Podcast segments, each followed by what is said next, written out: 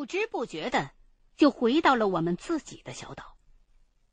可是远远的，我就发现周围的气氛有些异样。大白天了，河边竟然没人在干活，而且地窝子的外面正站着一个陌生人。我心里纳闷儿，脚下不由得一停。那个陌生人似乎也发觉了有人在靠近，警觉的扭头看了过来，目光冷冷的。我也飞快的打量着那个人，发现他腰间鼓鼓囊囊的，似乎藏着什么东西。紧接着，我就心底一寒，那形状好像是枪。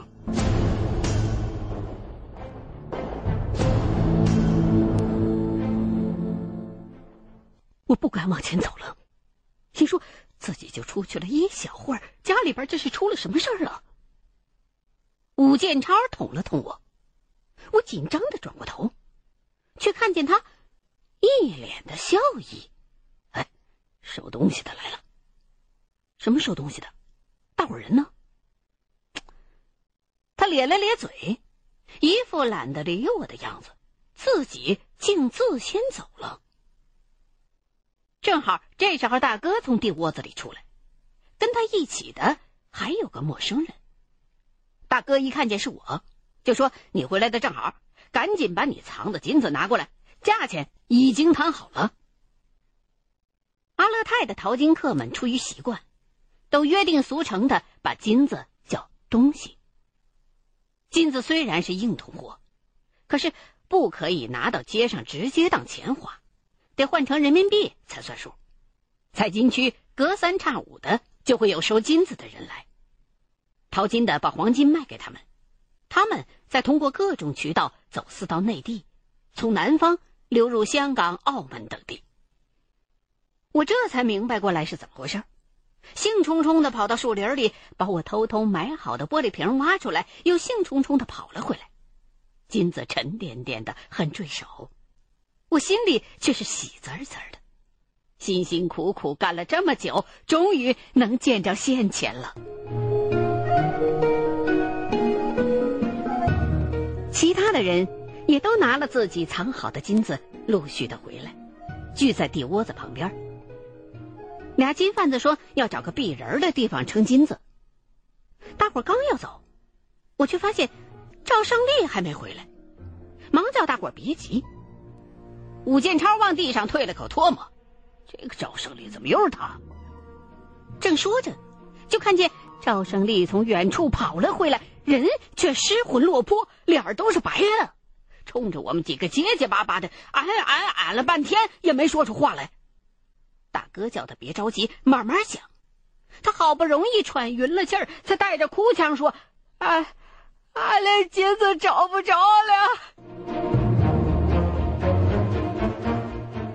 看着赵胜利一副将哭未哭的样子，我心里头的头一个念头，竟然是暗自庆幸。幸亏我之前没跟他去树林里找那个奇怪的声音。不然的话，这事肯定先赖在我头上。到了这个份上，赵胜利也没有了什么机会，领着大伙来到了他藏金子的地方。那是几棵树之间的小空地儿，地上有几个乱七八糟的小坑，估计都是他刚刚找金子的时候挖的。大伙就全都散开。帮着他在树边、石头底下、灌木丛里头又是一顿好找，还在地上多刨了几个坑，可仍旧什么都没有。这金子又不是人参，他总不会自个儿在地下乱跑吧？你找不着了，只能说明是被人偷了。大哥说这事儿不好办，且不说现在不知道是谁偷的，就算是知道。那金子上又没写名，你不能拿人家怎么着啊？你只能认倒霉，下次注意藏好了。赵胜利一听，心知这个月算白干了，眼泪都要掉下来了。而我的心里却泛起了嘀咕，怀疑这会不会跟树林里的怪声音有关呢？赵胜利今天刚听到那声音，金子就不见了。可是转念又一想，不对，我也听见了呀。可是我的金子还在呀。金贩子还在那边等着，有几个人就不耐烦了，不想再浪费时间，就嚷嚷着让赵胜利自个儿继续找。我们呢，要先过去卖金子了。说实话，金子都是每个人自个儿藏的。你丢了，别人还真没义务帮你。不过这话如果讲明了，肯定生感情。场面一时就有点僵，看得出大哥有些为难。我想说两句，也不知道该说些啥。而武建超，则径自蹲在赵胜利最先挖出来的那几个坑边，用手扒拉着。没多一会儿，气急败坏的喝了一声：“赵胜利，狗日的，你给我过来！”接下来的事儿，就很是令人啼笑皆非了。赵胜利的金子既没被偷，也没自己跑掉，而是好端端的躺在原地儿呢。只是因为他藏金子的时候，生怕被别人找着，唯恐那坑挖的不够深。收金子的人一来，他回来匆匆忙忙的一挖，还没等挖到先前埋金子的深度，人就已经先慌了。关心则乱，他只知道在附近乱刨，以为记错了位置了，却没想到自己根本就还没挖到地方呢。虚惊一场，大伙都埋怨赵胜利，那时候天天都过得挺累的，谁的脾气都很燥，嘴上也就不干净，尤其是武建超骂的最难听，光说还都觉得不解气，他还照着赵胜利脑门上狠敲了一下。赵胜利起初还有几分金子失而复得的喜悦，不过被旁人连说带骂，时间长了，这脸色就耷拉下来了，捂着被敲过的脑袋，闷闷的不说话，盯着武建超，眼神当中含着些许的愤恨。我看得出，从上一回捡羊的事儿之后，赵胜利就一直对武建超有些记恨，他老是觉得。武建超是仗着先前跟我大哥认识，狐假虎威的欺负人。可是说实话，武建超这个人没那么坏，只是大大咧咧的比较粗，在有些事儿上得理不饶人。这次也是多亏他才把他的金子给找回来的，赵胜利应该感谢人家才对。不过我这么想，人家却不一定这么想。人对人的成见不是那么好消除的。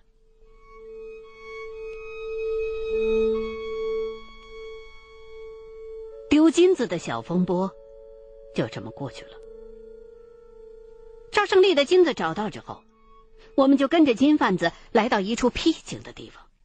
他们拿出天平，开始为我们一个一个的称金子。天平的一头放金子，另一头放的却不是砝码，而是一张张的钞票。说来也巧。那时候，面值十元钱人民币钞票的重量基本上就是一克，而一克金子就值六十块钱。这金子的重量有几克，天平的另外一端就有几张十元人民币的钞票。金钱，金钱，金子和钱向来是联系在一起的。我怀疑金贩子是有意这么做的。直接用钞票来称黄金，那种诱惑的感觉，视觉上真的很有冲击力。每个人的金子称好之后，再数出天平的另外一头有多少张十块钱的钞票，再把那个数字乘以六，就是金子的价格。不过，接下来可不是你想象当中的一手交钱一手交货。而是金贩子把算好的数字用笔写在你的手背上，然后让你走远点，换个地方拿钱，因为这样不容易人赃并获。之所以像这样做贼一样，是因为按照当时的规定，私人采金之前要跟有关部门签合同、拿执照，而且淘出来的金子你还不能私下里交易。必须卖给国有银行，可是国家的收购价一克只有三十来块钱，相比之下，走私贩子出价向来是六十块上下，还都是上门服务，大家会把金子卖给谁，自然就不言而喻了。我们一没办执照，一张采金证是很贵的；二没把金子卖给银行，从某种意义上来说。就是在做贼，是盗采国家矿产资源。至于金贩子，玩的就更大了。他们的身上枪是干什么用的，不言自明。这种事儿，当然也有人管，比如说黄金局就会经常派人来执法清查，我们管他们叫青山队。他们一个个穿着制服，骑着马。把我们这些淘金的人从河谷这头撵到那头，像赶羊一样漫山遍野的乱跑。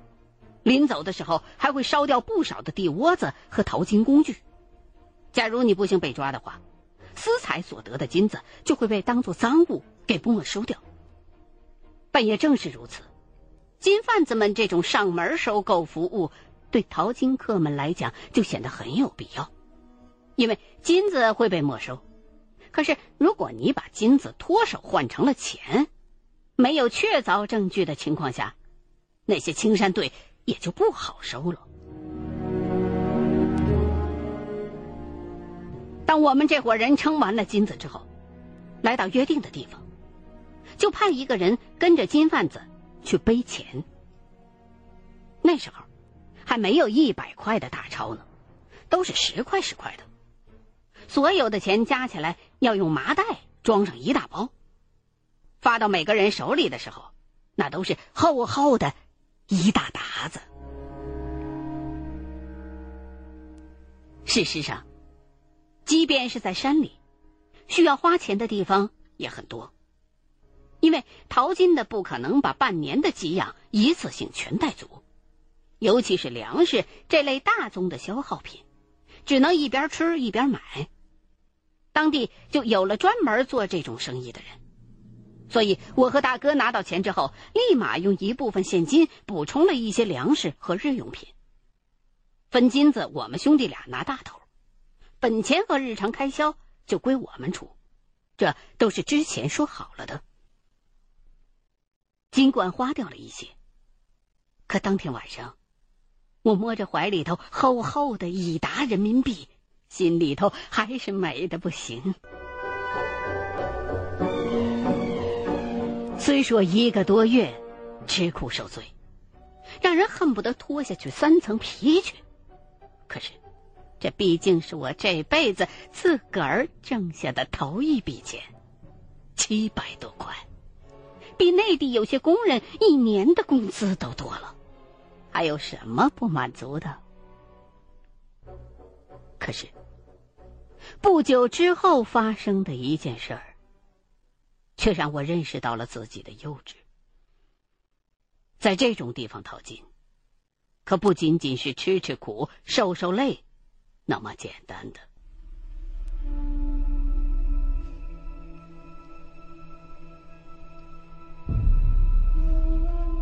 那是半个月之后的一个傍晚，我干了一天的活儿。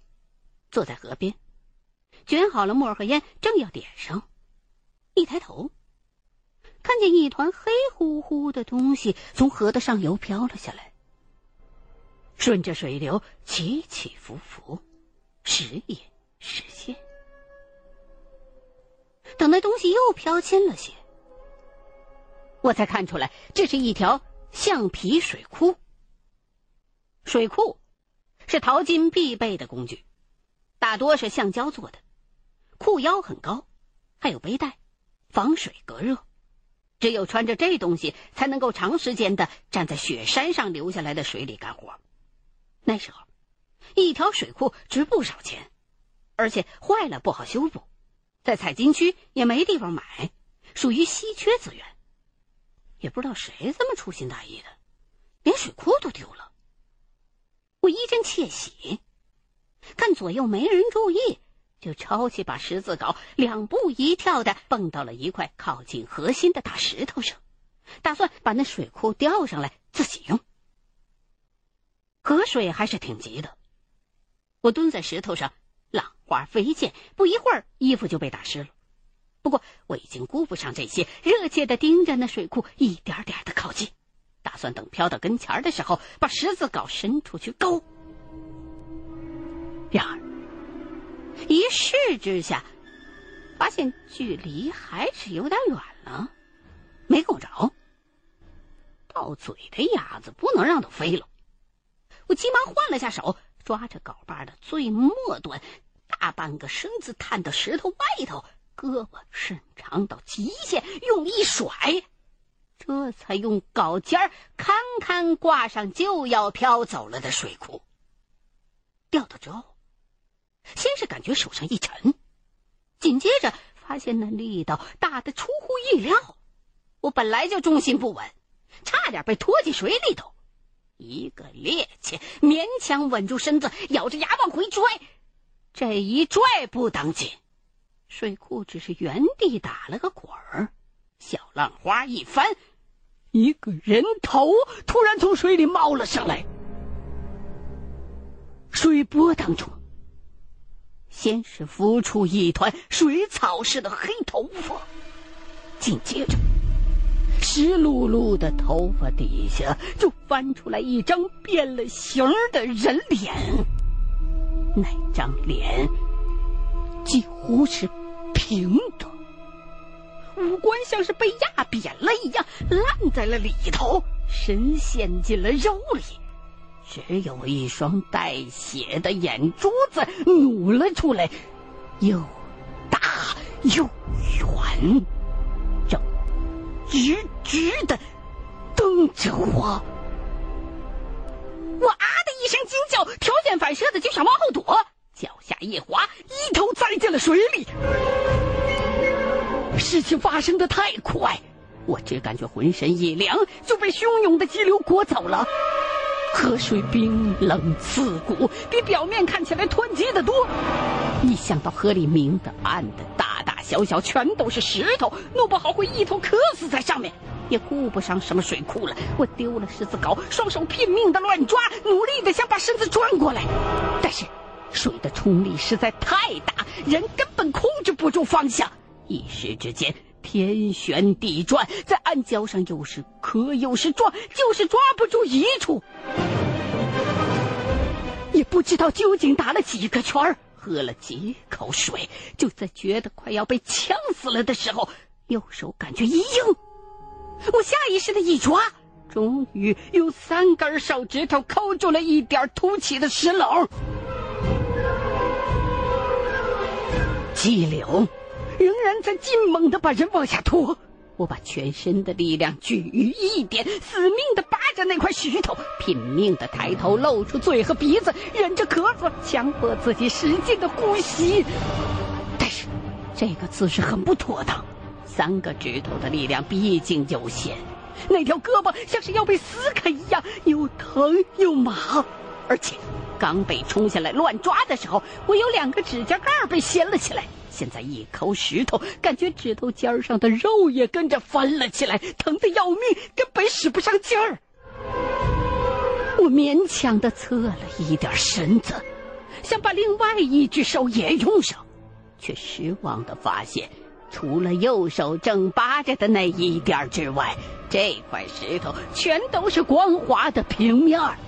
虽然身下正好是一条窄沟。